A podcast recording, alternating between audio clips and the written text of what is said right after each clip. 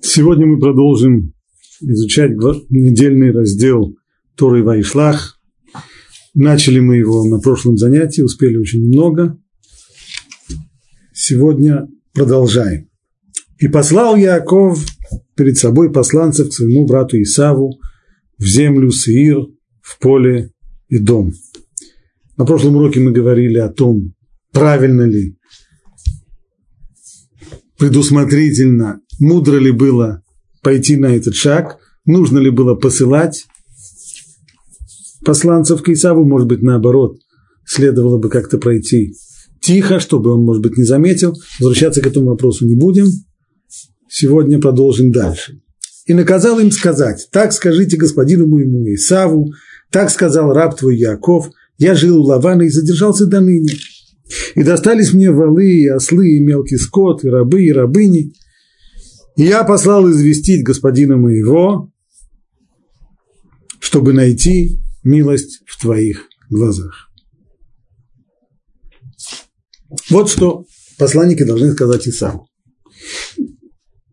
Если мы смотрим на этот коротенький отрывок, на первый взгляд бросается то, что Яков подчеркивает, как только он может, что Исав для него не просто старший брат, но и господин. И это естественно, он боится Исава и ожидает, что тот может прийти и отомстить за все обиды, которые он пережил когда-то от Якова, и за первородство, когда-то купленное у него, и за благословление, которые, как понимает Исаф, у него были похищены братом. Поэтому, конечно же, вполне естественно, что Яков старается как может только унизить себя, чтобы не, пробуд... не только не разбудить гнев своего брата, но и наоборот постараться его разжалобить, чтобы вызвать его благоволение. Быть может, ему удастся умиротворить его. Ну, а теперь детали. Так, что должны сказать, что должны сказать посланники? Так скажите господину моему Исаву. Подчеркивает здесь, подчеркивает здесь Яков, господину моему Исаву. Это еще не те слова, которые... А, одно из двух. Либо это те слова, которые они уже должны сказать что вот э, Яков так обратился и сказал нам, скажите господину моему Исаву. Для того, чтобы сразу с первых же слов было ясно, что Яков считает его своим господином. Хотя на первый взгляд ближе понять, что это еще не те слова, которые они должны сказать. Он просто говорит с ними. Так скажите господину моему Исаву. А зачем тогда, говоря со своими посланниками, он уже начинает унижать себя пред Исавом? Не так уж трудно это понять. Ведь если он просто скажет, вы моему братцу скажите, что вот э, и дальше будет, дальше будет текст, в котором он себя будет принижать. Но так посланники-то слышат, что он его называет своим братом, братцем или еще как-нибудь. Так если так, то они не уловят достаточного уважения в его словах, и если так могут они говорить между собой, то в конечном итоге это просочится, и когда они будут говорить с самым тоже. Поэтому уже и перед ними, чтобы они с самого начала слышали, как Яков относится к Исаву, господин мой Исав. Итак, что же скажите господину моему Исаву?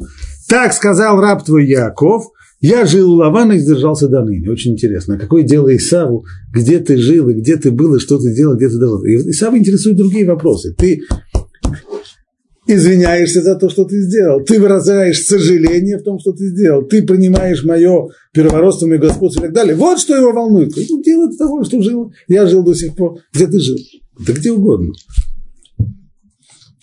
Почему же Яков посылает ему эту, казалось бы, не интересующую Исава информацию?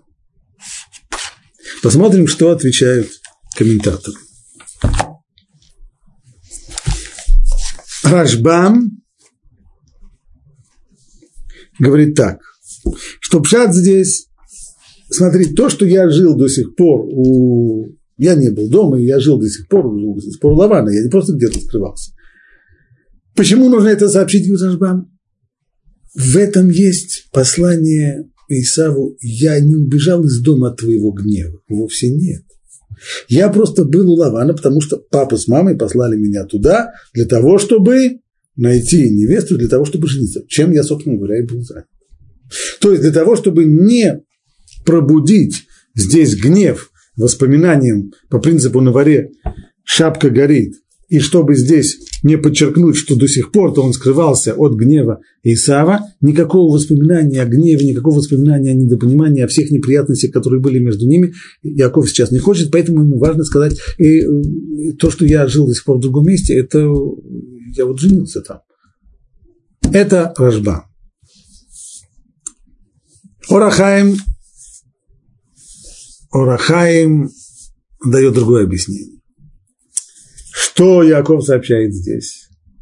Лаван был, мы с Лаваном уже хорошо знакомы по предыдущим главам Торы, и то, что Лаван был э, жутким совершенно человеком, и мошенником, и подлецом, это все известно. Причем это было настолько известно, что, в общем-то, и, и даже в других в местах достаточно удаленных было известно. И уж, конечно, родственникам, таким как Исаав, было известно, что э, Лаван это...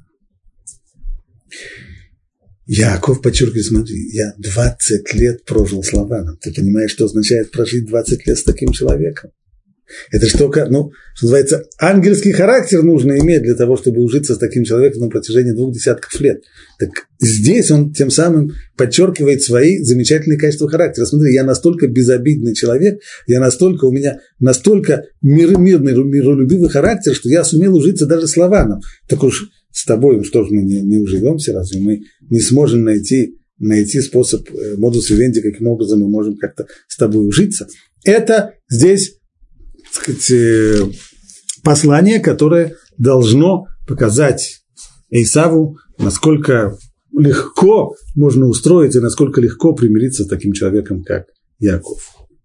Вот два объяснения мы уже нашли. А теперь посмотрим, что говорит Раши.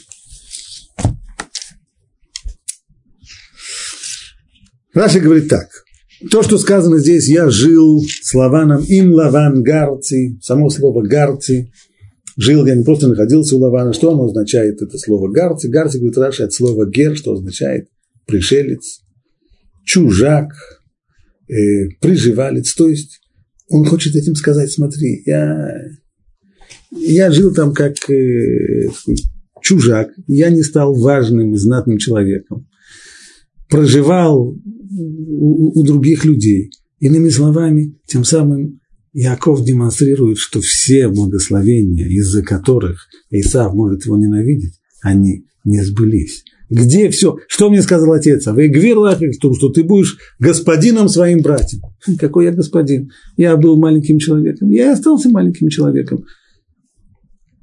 Это пшат. То есть тебе незачем ненавидеть меня из-за того благословения, которое дал мне отец – будь властелином своих братьев. Оно не исполнилось. По крайней мере, что касается меня, видно, что кем я был, тем я и остался. Продолжает Раши дальше другое объяснение.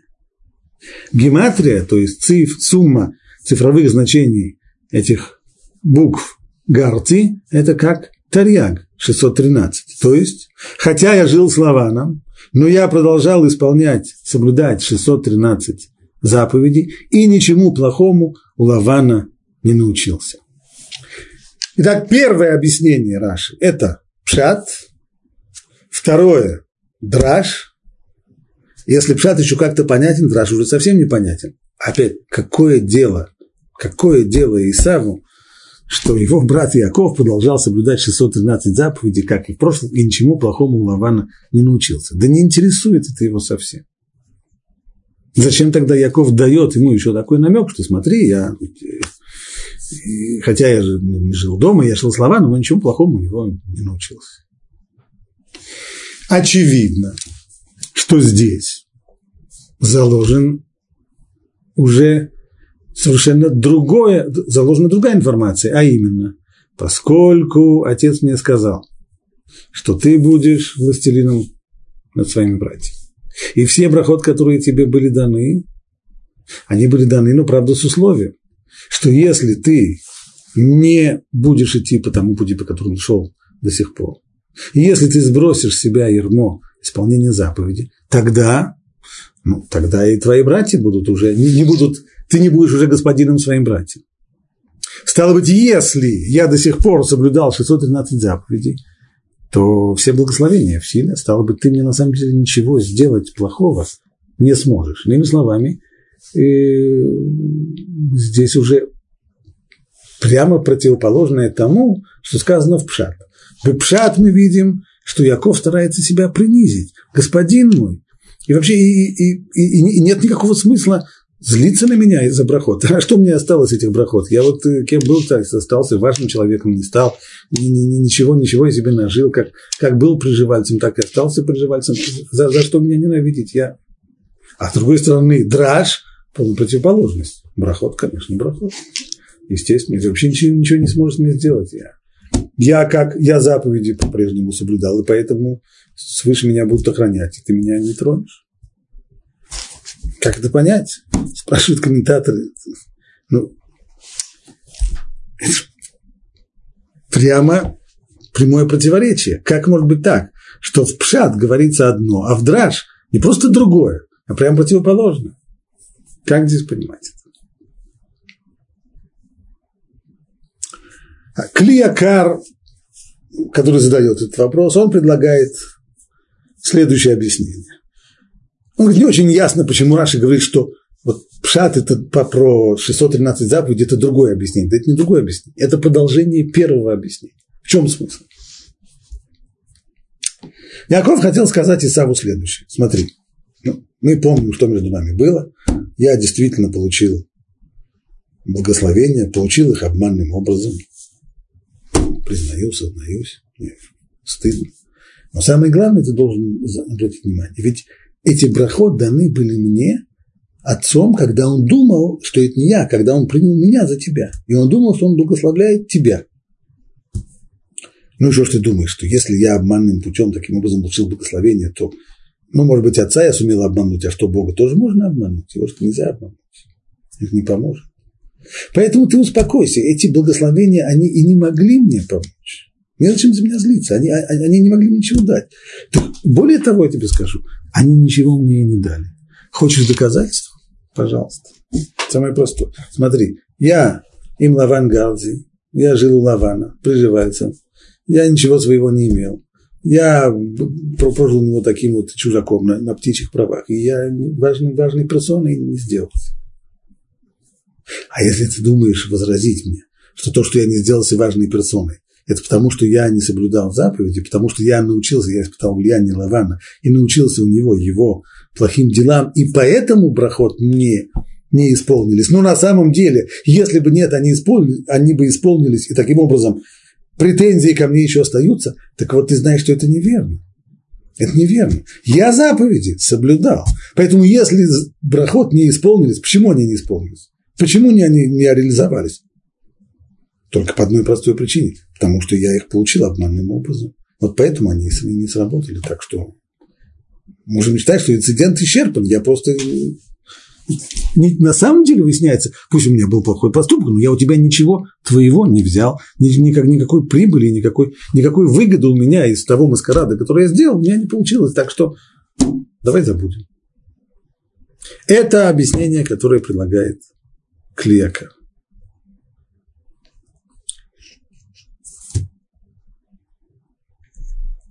Возможен и другой подход, но его, может быть, мы оставим на потом. Пока пойдем дальше по тексту. И возвратились посланцы к Якову, сказав, мы пришли к твоему брату Исаву, но он идет, но он тоже идет навстречу тебе, и с ним 400 человек. И устрашился Яков – и стало ему тяжко. И разделил он народ, который с ним, и мелкий скот, и крупные верблюдов на два стана. И сказал, если Яков нападет на один стан и побьет его, то оставшийся стан будет спасен. И возвратились посланцы к Якову и сказав, сказав, мы пришли к брату твоему, к Исаву. Тавтология. Понятно, что другого брата у Якова не было, если мы пришли к твоему брату, значит, к Исаву, если к Исаву, значит, к твоему брату. Зачем они это подчеркивают? Объяснение Раши таково. Мы пришли к твоему брату, то есть к человеку, которого ты своим братом называл. Поэтому, очевидно, они ждали, что их примут как посланников от брата. Но, однако, выяснилось, что мы пришли к Исаву. То есть Исав здесь как нарицательный. Тому самому нечестивцу, которого зовут Исав. Он по-прежнему ненавидит тебя, вся ненависть у него еще горит, и ничего хорошего из, нашего, из нашей миссии не получилось. То есть мы пришли, как думали, к твоему брату, а выяснилось, что мы пришли к Исаву, к человеку, который тебя ненавидит.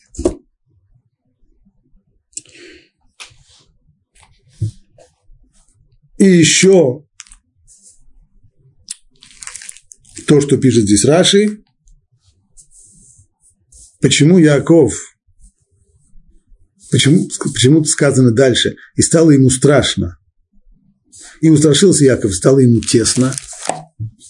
Что значит ему стало тесно? Вообще, как понять эти слова, стало ему тесно – и чем это отличается от страха? Страх понятно. Яков сразу понял, что если Исав идет ему навстречу, и с ним 400 человек, эти 400 человек он привел не для того, чтобы устроить почетный караул или что-нибудь в этом роде. Понятно, что он, э, что он собирается драться. Страшно? Конечно, страшно. А что значит стало ему тесно? Объяснение Раши устрашился он испугался, что как бы ему самому не погибнуть. А стало ему тяжко и неприятно от мысли от того, что, может быть, защищаясь, ему придется убивать и других людей. Эта мысль его вовсе не, не радовала. Рамбан высказывает здесь такую мысль. Посланники ничего не сказали а что, собственно говоря, Исав что-нибудь просил передать или нет? Ничего, ни слова. Они только говорят, мы пришли к твоему брату, а выяснилось, что это Исав. Ну и что он сказал? Передал привет? Нет. Э, какие-нибудь мирные пожелания? Конечно, нет. Может быть, просто отругал? Они ничего не Они говорят только одно. И также, еще непонятно здесь, и также он идет навстречу к тебе. Значит, так же, к чему это еще прибавляется? Поэтому, говорит Рамбан, насколько я понимаю, Исав вообще их не примет. То есть они пришли к Исаву, а Исав услышал, что это посланники от Якова. Видеть их не хочу, да их просто не пустили. Ну, вот, все. И от этого они поняли, что дело плохо. Или, может быть, может быть, принял их, но выслушал и говорить с ними не хотел, повернулся и все. Отсюда они сделали вывод, что дело плохо, хотя ничего он им не сказал, ничего он им не говорил, даже не, не, не ругал, а просто от нежелания их слушать. Значит, на самом деле дело плохо, и ненависть какая была, такая и остается. А то, что сказано, и также он идет навстречу тебе, откуда не знаю, он же им не сказал, э, он же сам не сказал, передайте братцу, что я, что я уже иду, мы уже скоро встретимся. Чего подобного не было, ничего не сказал. А откуда же они сделали такой вывод? Ну, это, говорит Рамбан, скорее всего, они, находясь в стане Исава, они видели, что люди собираются куда-то в путь, и стали спрашивать, спрашивать, и от того, что они навели справки, им стало понятно, что, очевидно, Исаф идет навстречу ему, и не один, а во главе 400 головорезов. Вот отсюда и стало ему страшно. Я раньше сказал, что то, что страшно, это понятно. Но вот ряд комментаторов задают этот вопрос, как ты так ему стало страшно. Не очень это им понятно. Почему? Да ведь раньше еще Всевышний уверил Якова, что он позаботится о том, он защитит его, будет его защищать в его пути, и позаботится о том, чтобы он вернулся в дом своего отца с миром. И если уже Всевышний тебе это обещает, то как бы не был страшен Исав с его четырьмя стами бандитами, же положиться на обещание Всевышнего. Откуда же страх? У человека, который верит и полагается на обещание Всевышнего, страха, по идее, не должно быть. Может быть, человек, который сомневается, который живет по принципе на Бога надеюсь, а сам не плашай или что-то что в этом роде, тогда понятно. Страшновато. Но вряд ли это можно сказать о Якове. Недостатка в вере за ним нигде не наблюдается. Почему же Яков тогда боится? И Тора не скрывает это. Испугался, боялся. В чем здесь дело?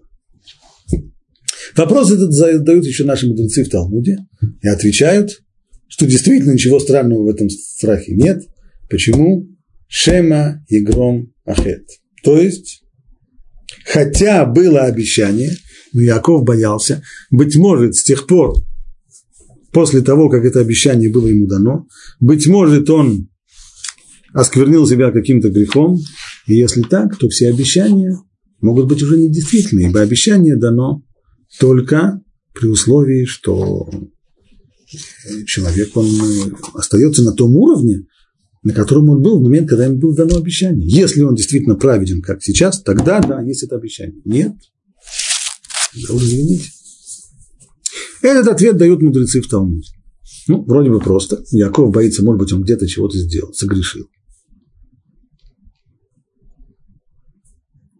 И если уже вспомнить предыдущие главы, на самом деле ему было чего бояться. Ведь в конечном-то итоге он женился на двух сестрах. Вещь, которая в дальнейшем Торой будет запрещена очень строго. Могут быть другие еще опасения. Некоторые комментаторы говорят, что он боялся, что Исаву не только проблема с его грехами, но и что у Исава его его достоинства, что у Исава есть достоинства, которых у него на данный момент нет. А именно, 20 лет он провел за пределами земли Израиля, а Исав, он жил в святой земле, большое достоинство. Второе, все это время он не мог исполнять заповедь почитания родителей. Он не мог прислуживать, он не мог помогать своему отцу. А Исав постоянно этим занимался. Исав относился к своим родителям с максимальным почтением – так что было ему чего бояться. Это ответ наших мудрецов. Можно было бы поставить на этом точку, но точку бы не поставил. Потому что Рамбам задает здесь дополнительный вопрос. И вот какой. Вопрос этот э, появляется в предисловии Рамбама к его комментарию на Мишну. Рамбам говорит там о понятии пророчества, и о том, каков статус пророка в народе Израиля. Статус его очень непростой. Все, что он говорит и требует от нас, от имени Всевышнего, приходит пророк и говорит, что Ашем повелел нам сделать то-то и то-то, мы обязаны это сделать. Более того, даже если он скажет, что Ашем повелел ему временно, на какое-то время, или в одноразовом порядке, отменить какую-то заповедь, сделать вещь, которая Торой запрещена. Например, нарушить субботу. Или как Ильяу на горе Кармель, который позволил себе принести жертвоприношение за пределами храма, вещь, которая строго запрещается. Мы обязаны его слушать. Здесь, естественно, задается вопрос, погодите, а э, ну хорошо, он пророк, а почему я обязан его слушать? А может быть, он, а может быть, это неправда. Нет, не может быть неправда, потому что он пророк. Э, да. Но были же и лжепророки тоже на протяжении всей истории. Конечно, были. А может, он лжепророк. Может быть, он толкает нас сейчас на грех. Как же мы пойдем сейчас делать то, что он требует? И ситуация тяжелая. С одной стороны, запрещено ослушаться пророка, если он истинный пророк. Но ни в коем случае нельзя его слушаться, если он требует от нас нарушения какой-то заповеди, если он лжепророк. Так Вопрос, как же я могу узнать, он пророк на самом деле или нет? Каждый, кто выдает себя за пророка. Я его буду слушать? А нет. А может, он на самом деле пророк? И тогда, если я его не слушаю, то меня опять же накажут. Как нам быть? Должна быть какая-то формула возможности выяснения, настоящий это пророк или нет. Как это выяснить? Понятно, что при помощи анализа крови или еще чего-то подобного это невозможно выяснить. А как же быть?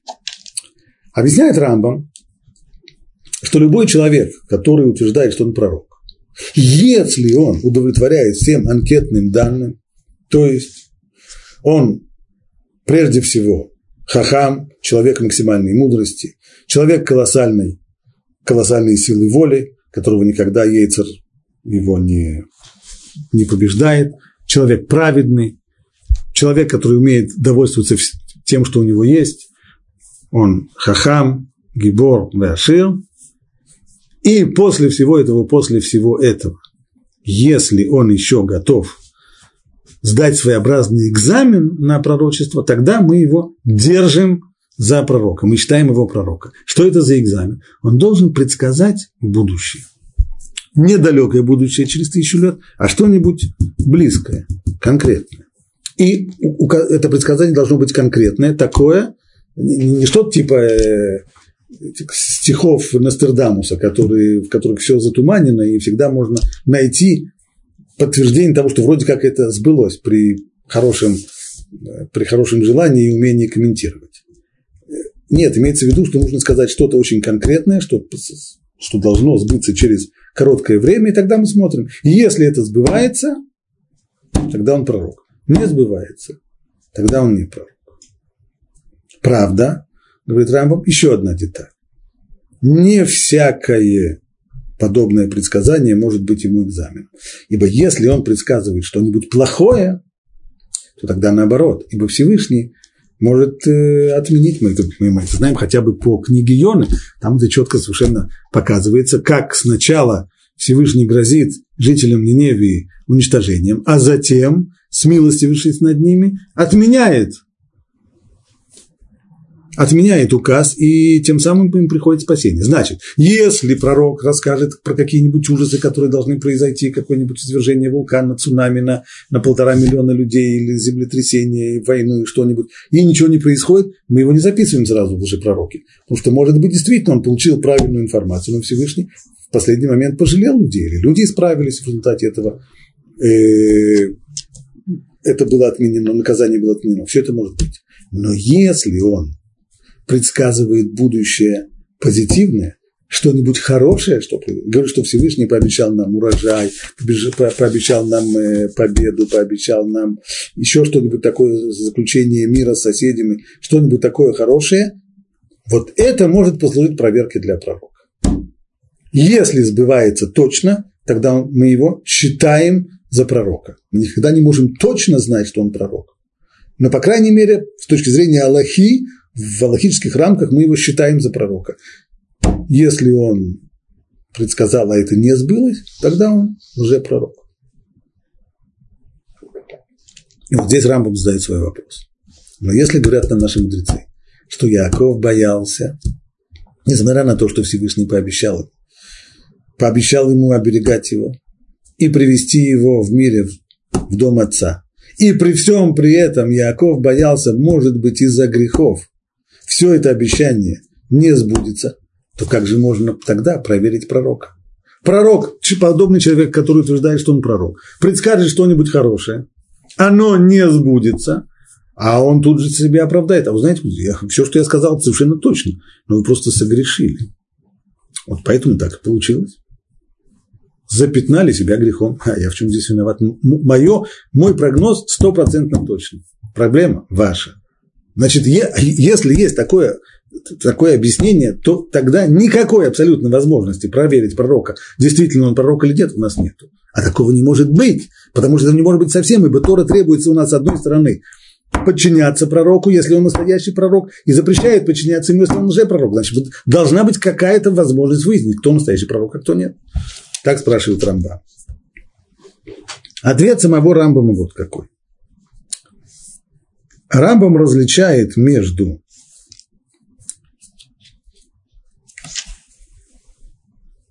между обещанием, которое было дано, как в данном случае то, что, то, что Всевышний обещал Якову, как частному лицу. Он пообещал Якову, вот я тебя буду хранить и возвращу тебя в мире в дом твоего отца. Вот подобного рода обещание, оно может и не сбыться, если человек, которому это обещано, запятнал себя грехом.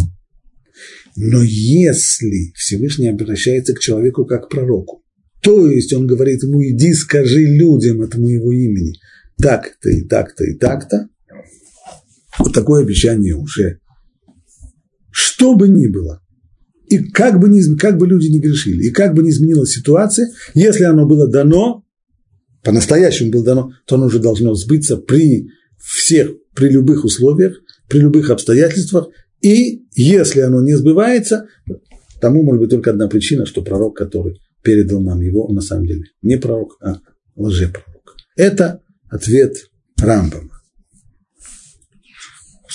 Не все с ним согласны. С этим объяснением есть у него проблемы. В детали входить не будем. Помянем только, что Маораль в Гурарье, он предлагает другой ответ. А именно, речь идет не о том, его, он разделяет не между тем, что сказано отдельному человеку, и тем, что, и тем, что сказано э, людям. Не в этом дело. А он различает между обещанием и пророчеством. Это разные вещи. То есть обещание, даже если оно сказано не отдельному человеку, а может быть даже всему народу, если это только обещание, я вам обещаю, что будет вот так-то и так-то, то оно, безусловно, обусловлено. Конечно, обусловлено. Я тебе обещаю, но при условии, или я вам обещаю, но при условии, что вы будете себя прилично вести, конечно. И если вы будете грешить, то все, что я вам хорошего пообещал, то оно может и не получиться, может и не сбыться. Но если это пророчество, что вот знаете, будет так-то и так-то и так-то, и неважно, было ли это пророчество для всего народа или для отдельного человека, но оно было оформлено именно как пророчество, как предсказание будущего, а не как обещание, тогда вы можете на него положиться. Тогда обстоятельства ничего не могут изменить ни в коем случае. И одно из двух. Либо оно сбывается, тогда все хорошо. Если оно не сбывается, нет никакого объяснения, нет тируцим, почему оно не, избав... почему оно не исполнилось. Следовательно, перед нами не пророчество, а лжепророчество. Итак, мы объяснили, почему Яков боится. Он боится, что, быть может, он запятнал себя грехом. И все те обещания, которые ему Всевышний дал, они могут ему и не помочь. И поэтому он начинает действовать для того, чтобы каким-то образом отразить эту опасность. Что же он делает?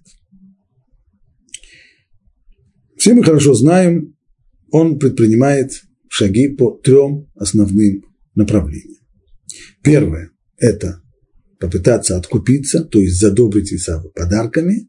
Второе – это молитва. И третье – бой. Читаю текст. «И устрашился Яков, и стало ему тесно, и разделил он народ, который с ним, и мелкий скот, и крупный, и верблюдов на два стана».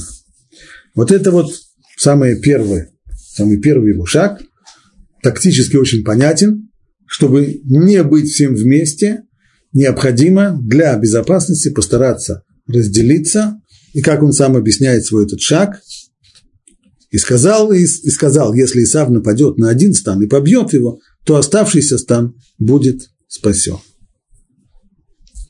Как понять эти слова, если он если нападет Исав на один стан, то второй будет спасен. Это что, э, может быть, в этом полностью уверены? Или это только надежда? Я надеюсь, что если мы разделимся на два стана, и тогда Исав нападет на один, то пока он будет избивать, пока он будет бить те, кто в первом стане, то вторые, может быть, сумеют уйти под прикрытием первого стана. Как, как это понимать?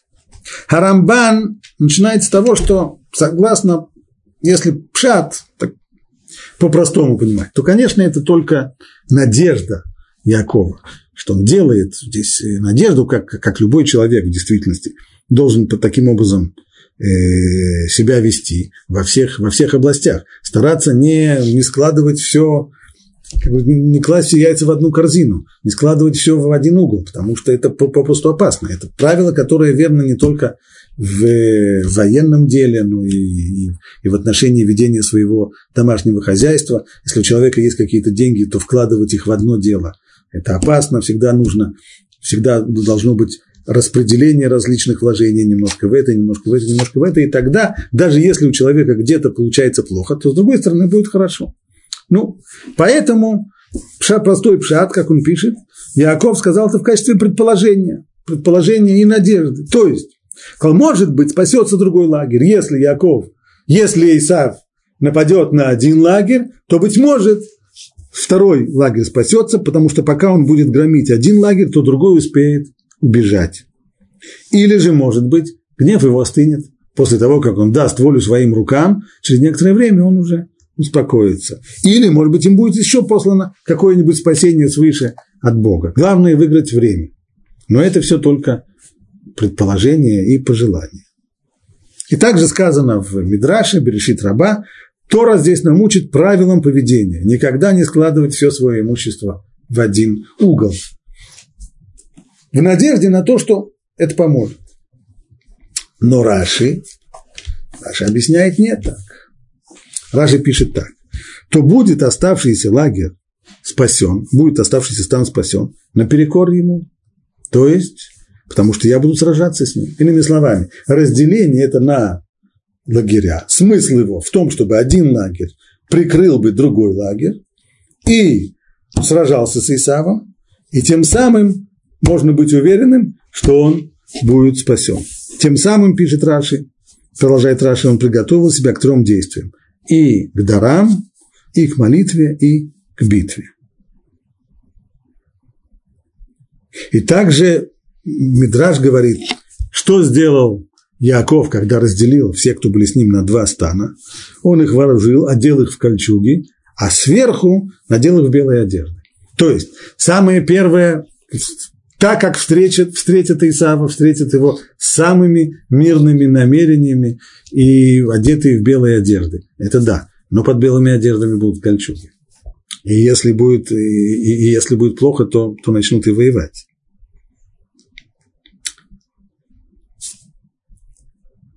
Продолжает дальше Рамбан, и это более правильное объяснение. То есть то, которое приводит Раши, оно более правильное. То, что сказано, и будет оставшийся стан спасен наперекор ему. Иными словами, это не надежда, это не высказывание предположения, а это глубокая вера в то, что так именно и будет. Мы его, Исава, сумеем остановить, и если он нападет на первый стан, то второй стан выйдет сухим из воды. Дело в том, что Яков знал, что все его потомство никогда не падет от руки Исава. А если так, то один из лагерей в любом случае спасется. Исав может причинить вред? Да. Может напасть? Конечно. Может пролить кровь? Может. Но уничтожить все потомство Якова ему никогда не удастся. Это заверение, которое есть у Якова от Всевышнего, ему это совершенно ясно. Поэтому все, что ему остается сделать, это позаботиться о том, чтобы это заверение сработало. Как? Разделить весь, всех, кто у него был, на два стана. И тогда можно быть уверенным, что второй стан обязательно спасется. Продолжает Рамбан. Здесь также содержится намек на то, что сыны Исава не будут стремиться полностью уничтожить нас но в некоторых странах будут причинять зло некоторым из нас. Это обязательно будет. Рамбан напоминает нам, все эти главы следует понимать в ключе Маасея вот, Симан Лабаним, деяние працев, знак детям. То, что мы читаем здесь о наших працах, это вся дальнейшая наша история в миниатюре. Нам еще многие-многие сотни лет жить под сенью, под властью Исава. Трудно будет, очень трудно. Будет стремиться Исав уничтожать нас? А, конечно, будет. Конечно, будет. Он, да, мы к нему, как было сказано здесь с посланцами, мы пришли к нему как к брату, а выяснилось, что он Исав. Ненавидит? Конечно, ненавидит. Ненависть его остается. Да. Будет стараться уничтожить, да. Но никогда это не приведет к тому, что сумеет уничтожить всех. А всегда на протяжении истории будет так, что сыны Исава в одной стороне будут стараться причинять зло евреям, а в другой стороне в это время, в другом месте, будет возможность их спастись. Продолжает дальше Рамбан. Один царь повелит лишить нас нашего имущества, конфисковать наше имущество, или лишить нас жизни, а другой царь в своем государстве смилостивится над ними и спасет беженцев. Обязательно будет. Так было в средневековой э, Европе, когда евреев, например, изгоняли из Англии и с большим удовольствием принимали во Франции, потом их изгоняли, конфисковав все имущество из Франции, и с большим удовольствием принимали в Германии или, или в Литве и так далее и тому подобное. Даже такое колоссальное, страшное бедствие, которое было в, в, в конце 15 века, изгнание из Испании, и тогда, когда были изгнаны сотни тысяч людей, и тогда вдруг открылась возможность для евреев попасть в Турцию и обосноваться там хорошо. Более того, под властью турецкого султана была Израиль, святая земля, появилась возможность впервые за много-много лет приехать и туда, и обосноваться там. Это сценарий на всю дальнейшую историю. В одном месте нас давят, в другом месте есть спасение. Был один случай, один единственный исключение. Поэтому это был такой страшный. Это когда мы оказались под властью персидского царя Хашвироша, который властвовал над колоссальной империей из 127 стран. И его министром оказался Аман, который захотел уничтожить евреев. Вот почему, это, почему это было так страшно? Да потому что вот тогда не было этой ситуации, которую описывает здесь Рамбан, что в одном царстве нас давят, а в другом в этот момент готовы спасать. Не было другого царства, в котором были евреи, все оказались под властью одного Амана. Поэтому это было так страшно. Но в дальнейшем так не будет. Всегда, даже уже вот последнюю, э, во время, во время Второй мировой войны, очень было страшно. Гитлер его, и вся его верхушка постановили, как известно, найти, говорили об окончательном решении еврейского вопроса, окончательное уничтожение. Но Гитлер не мог завоевать всего мира. Даже если бы он завоевал всю Европу, оставалась еще Америка. Всегда-всегда это будет нашим спасением.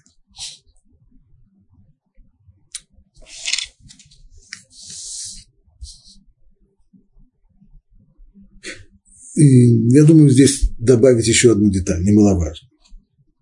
Итак, как говорит здесь Раши, то оставшийся стан будет спасен наперекор Исаву, имеется в виду, я с ним буду сражаться и сумею его остановить. В этом Яков не сомневается. Он не сомневается в том, что у него достаточно сил, и с Божьей помощью он сможет остановить Исава. Вместе с тем, вместе с тем. Он посылает ему, как мы сейчас увидим, богатые дары. Он унижает себя. Так скажите господину моему Исаву, он старается откупиться от него деньгами. Если нам могло бы показаться, что вот это желание откупиться деньгами и унизить себя, и тем самым погасить гнев его, это оружие слабых, здесь мы видим, что нет. Это оружие сильных. Именно так нам и заповедано. Поведение Якова для нас здесь – это модель для подражания. Даже если мы абсолютно уверены, что у нас достаточно сил, и мы можем с точки зрения наших сил совладать с Исавом, совладать со врагом, все равно столкновение с ним – это самая последняя опция. Прежде всего постараться, если можем, унизить себя. Можем добиться унижением, что он нас оставит в покое, лучше всего. Национальная гордость – это не наша ценность. Это для Исава важно. Для нас нет. Можем тебя унизить. унизить чего, к сожалению, до сих пор не понимают э, лидеры современного Израиля. Если можно себя унизить, лучше всего. Не получается, деньгами можно откупиться.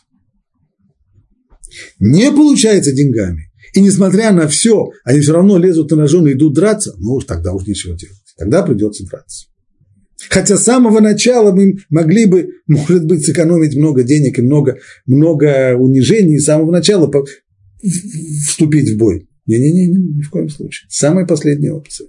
Только, только если все остальные не получаются. Тогда уже идти в бой. Итак, Яков готовил себя к, к трем вещам. Дары, война, бой и молитва. Прочитаем его молитву. И сказал Яков, Боже отца моего Авраама и Боже отца моего Ицхака, Господи, сказавший мне, возврати свою страну и на твою родину, я буду благотворить тебе. Не достоин я всех милостей всех благодеяний, которые ты сотворил твоему рабу. Ибо с одним посохом я перешел через этот Ярден с пустыми руками, а теперь у меня два стана. То есть имущество, во-первых, у меня уже есть семья, у меня есть дети, и имущество из абсолютно нищего человека, у которого ничего, кроме посоха, не было, я превратился в семьянина, в главу семьи, у которого хватает людей и имущества на то, чтобы разделиться даже на два стана. «Избавь меня от руки моего брата, от руки Исава, ибо я боюсь, чтобы он не пришел и не убил у меня мать с детьми. А ведь ты сказал, я буду благотворить тебе и сделаю потомство твое, как песок морской, который неисчислим. Не достоин я всех милостей твоих и всех благодеяний. Это литературный перевод. А в оригинале сказано «Катон тимиколя хазидим». Буквально я умолился, уменьшился, меня как бы стало меньше из-за всех, из-за всех тех благ, которые ты со мной сделал. Что это значит? Я умолился, уменьшился. Это то, о чем мы говорили раньше. Яков боится того, что с тех пор, как он получил все обещания от Всевышнего, что он запятнал себя грехом. Стало бы, и кроме того, это первое. Второе, чего он боится, что так много Всевышний сделал с ним милости. Он, он дал ему возможность построить семью. Он дал ему возможность обзавестись имуществом в тех очень непростых условиях, которые у него были в доме у Лавана. И когда Лаван пытался все время его, его обмануть, пытался мошенничать, у него ничего не получилось. Он спас его от Лавана, когда тот в последний момент решил силой отобрать у него все имущество. Так э, понятно, что бесплатных завтраков ведь не бывает. Если с ним происходят такие чудеса, то это за счет чего-то. Не исключено, что все его заслуги, за которые он получил те обещания, не исключено, что он их проел теми самыми чудесами, которые с ним случились, той опекой и тем благом, которое Всевышний ему дал. За это все надо платить, потому что бесплатных завтраков не бывает совсем. Может быть, у него уже теперь ничего не осталось. От этого он и говорит, «Катон тебе хасадим». Я стал меньше, уменьшился, умолился, и поэтому я недостоин всех тех милостей. Из-за всех тех милостей и благодеяний, которые ты сотворил твоему рабу, сегодня у меня, может быть, вообще уже ничего не осталось, поэтому мне страшно, спаси. Еще одно уточнение здесь любопытное. Он просит, чтобы Всевышний избавил его, избавь меня от руки моего брата, от руки Исава. Ну, зачем вот это разделение? От руки моего брата, от руки Исава. Во-первых, достаточно было бы просто сказать от руки моего брата. Понятно, других братьев у него нет. Или от руки Исава. Но даже если было сказано «спаси меня от руки моего брата Исава», и с этим тоже можно смириться. Но от руки моего брата, от руки Исава, получается, что это как бы две разных вещи. Есть рука моего брата, а есть рука Исава. Некоторые комментаторы говорят так. Яков просил спасения в любом случае. Во-первых, спаси меня от Исава, когда он как Исав. Кто такой Исав? Исав – это уже нарицательный, тот самый жуткий бандит, ненавистник, погромщик, который идет сюда с четырьмя стами головорезов для того, чтобы, для того, чтобы убивать. От Исава спаси меня. Но даже если Исав вдруг изменит свою личину и вдруг наденет маску любящего брата и скажет мне, все, я, я тебя люблю, я тебе все простил, я ничего не помню, давай жить вместе по-братски. Ой, вот это тоже. Избавь меня и от этого тоже. Потому что жить с ним вместе, потому что это, что это опасно физически, это опасно по другой причине. Просто жить вместе с Исавом, это для, это для вот так вот близко, это для еврея невероятно, невероятно вредно. Поэтому спаси меня в любом случае, спаси меня от Исава, бандита и разбойника, от погромщика, и спаси меня от Исава, который надевает личину брата и предлагает жить с ним вместе ни от того, ни от другого.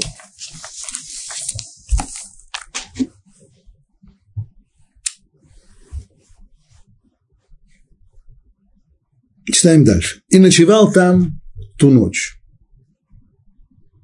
Но и ночью, в ожидании встречи с Исавом, Яков не спит, не спится. И взял из того, что у него было в подарок Исаву своему брату. 200 коз и 20 козлов, 200 овец и 20 баранов. Дойных верблюдец с верблюжатами 30. 40 коров и 10 быков, 20 ослиц и 10 ослят. И дал в руки своим рабам каждое стадо соба и сказал своим рабам, пойдите передо мной и оставляйте промежуток между одним стадом и другим. Так, не значит, пойдите передо мной это первое. Второе, не идите скопом, а чтобы была дистанция, промежуток между стадами. И приказал первому, сказав, когда встретит тебя Исав, брат мой, и спросит тебя, чей ты и куда идешь, и для кого эти, что перед тобой, скот то скажешь, это раба твоего Якова, а это подарок, посланный господину моему Исаву. А вот и он сам за нами. Так, на все вопросы, на три вопроса, три ответа. Чье это? Принадлежит рабу твоему Якову. Зачем это? А это тебе в подарок. А Яков, он сразу, сразу идет и за нами. И приказал он также второму, и третьему, и всем шедшим за стадами, говоря, так говорите с Исавом, когда встретите его, и скажите, вот и раб твой Яков за нами, ибо он сказал ему гнев его даром, идущим передо мною, и потом увижу его лицо, быть может, он простит меня. Почему Яков потребовал, чтобы между стадами был промежуток? Почему это так, почему это так важно? В чем здесь идея?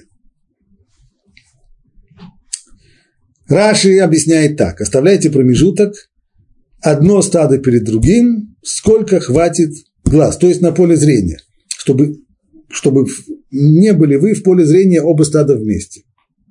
Чтобы сначала можно было увидеть одно, а потом второе. Для чего? Чтобы насытить глаз, то есть удовлетворить крыстолюбию того самого нечестивца и удивить его щедрым приношением. То есть, когда все вместе с копом, выглядит все это вместе. Ну, но когда это идет одно с другим, еще подарок, еще подарок, еще подарок, о, сколько много подарков.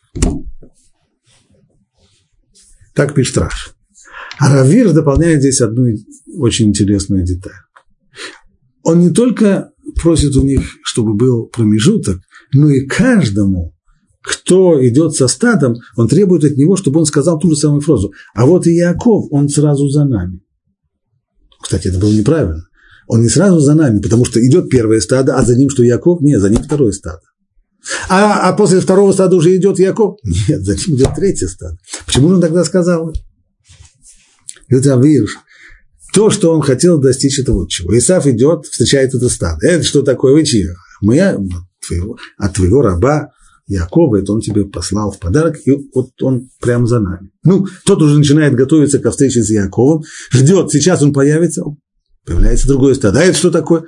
А это тебе подарок. От кого? От Якова. А, так. А где он сам? Ну, сейчас прямо за нами. Снова он готовится к встрече. Ну, сейчас он уже порвет на куски идет стадо. Почему это ему было важно? Он хотел здесь работать, что он захотел, чтобы здесь работал, чтобы у него появилось э, что-то типа того, что сделал академик Павлов со своими собачками. Да? Известный опыт, как, как он учил их, чтобы у них на звук колокольчика отделялась слюна. Сначала он их кормил, и когда давал им еду, звонил в колокольчик. И у них получился условный рефлекс как только звонят, слюнка уже отделяется. То же самое, что он хотел здесь? Чем, чего он хотел здесь достичь? Чтобы, как только тот подумал про Якова, сейчас, если Исав в данный момент понимает Якова, что с ним происходит? Вскипает в нем вся ярость, вся обида, которая была принесена ему 20 лет тому назад, и сейчас у него Яков ассоциируется с обидой. Кто такой Яков? Это гад, который меня вот так вот обидел, похитил у меня мое, мои благословения, обманул меня первородство и так далее. Что происходит сейчас? Он заменяет ему вот этот самый условный рефлекс. Как только тот готовится встретить Якова, Яков, оп, что происходит? Подарки. Яков – подарки. Яков, вместо Яков – гад, вместо этого получается Яков – подарки, Яков – подарки. И если это произойдет несколько раз, то тем самым у него сменится немножко, вот эти вот сменятся ассоциации, и вместо гада, который украл у него благословение, окажется раб, который старается подарить ему богатые, богатые, богатые дары. Так объясняет Равир. Ну и прибавим сюда еще комментарий Рамбана. Снова Рамбан напоминает нам тот самый принцип Маасея вот, Симан Лыбаним. Деяние отцов, знак детям и оставляйте промежуток между стадами. В Берешит раба, он сначала, сначала Рамбан цитирует Раши, чтобы насытить глаза того самого злодея, удивить его щедростью подарков, а в Берешит раба, в Мидраше, сочли, что здесь есть намек. Сказал Яков Всевышний, владыка мира, если придут бедствия на моих сыновей, то не приводи их одно за другим, а дай им отдых между одним бедствием и другим. Яков совершил здесь аллегорическое действие. То есть, как мы говорили, это понятие Масея вот Симан Мабаним означает, что в действиях Якова закладываются основы в миниатюре того, что в дальнейшем произойдет в еврейской истории. Так вот, это то, что называется аллегорическое действие. Для того, чтобы подати и налоги, которые сыновья Исава будут взыскивать с его потомства, были разделены промежутками по времени. Тот, кто изучает хронологию еврейской истории, он поражается.